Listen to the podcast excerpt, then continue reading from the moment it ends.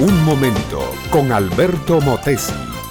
Una respuesta práctica a tus interrogantes sobre tu vida y los problemas del mundo moderno.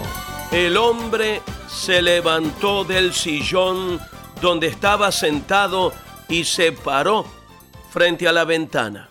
Contempló la gran plaza cubierta con 30 centímetros de nieve y suspiró. Tenía los ojos acuosos, el rostro abotagado y las manos trémulas. Se sentía enfermo, muy enfermo. Los pantalones ordinarios, con rodilleras, le caían desairosamente. Sus gruesos y caídos bigotes blanqueaban de canas indeseadas. Sus recios cabellos de campesino, negros y duros, lucían descuidados. Todo el aspecto del hombre era de abandono. Estaba enfermo de muerte. Le quedaban solo semanas de vida y él lo sabía.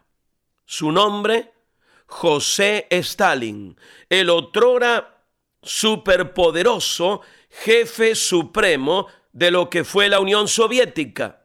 Así lo describe un libro escrito por dos investigadores ingleses sobre cómo han sido los últimos días de los hombres poderosos que han habido en la Tierra en los últimos 70 años. Churchill, Roosevelt, De Gaulle, Eisenhower, Franco y muchos más todos hombres que fueron jefes de pueblos y tuvieron en su mano una enorme suma de poder político. Murieron como mueren todos, artríticos, hipertensos, hipocondríacos, caducos, acabados física y mentalmente, destino fatal de todo ser humano.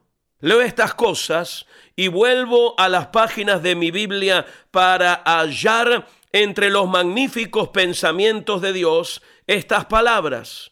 No sabéis, no habéis oído, nunca os lo han dicho desde el principio, no habéis sido enseñados desde que la tierra se fundó. Él está sentado sobre el círculo de la tierra cuyos moradores son como langostas. Él extiende los cielos como una cortina, los despliega como una tienda para morar. Él convierte en nada a los poderosos y a los que gobiernan la tierra como cosa vana.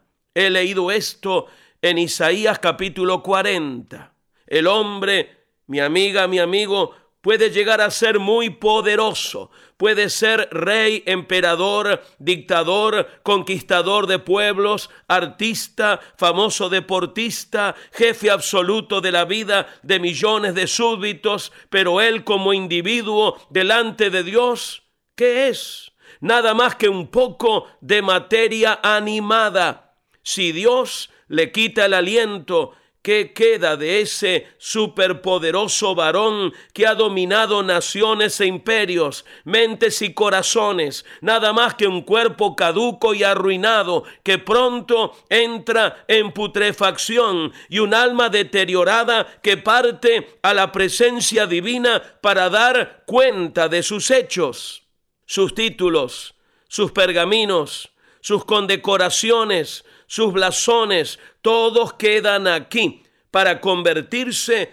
también en polvo. Cuán necesario es adquirir entonces una vida mejor, una vida eterna, abundante, transformada, una vida, mi amiga y mi amigo, que solo Cristo la puede dar. Y para tener esa vida abundante, uno no tiene que ser un poderoso o famoso personaje de la historia, simplemente como seres humanos comunes podemos encontrar en Cristo abundancia, plenitud, paz y seguridad eterna. Este fue Un Momento con Alberto Motesi. Educación que transforma. ¿Te quieres preparar mejor? Visita Facebook y busca Alberto Motesi University.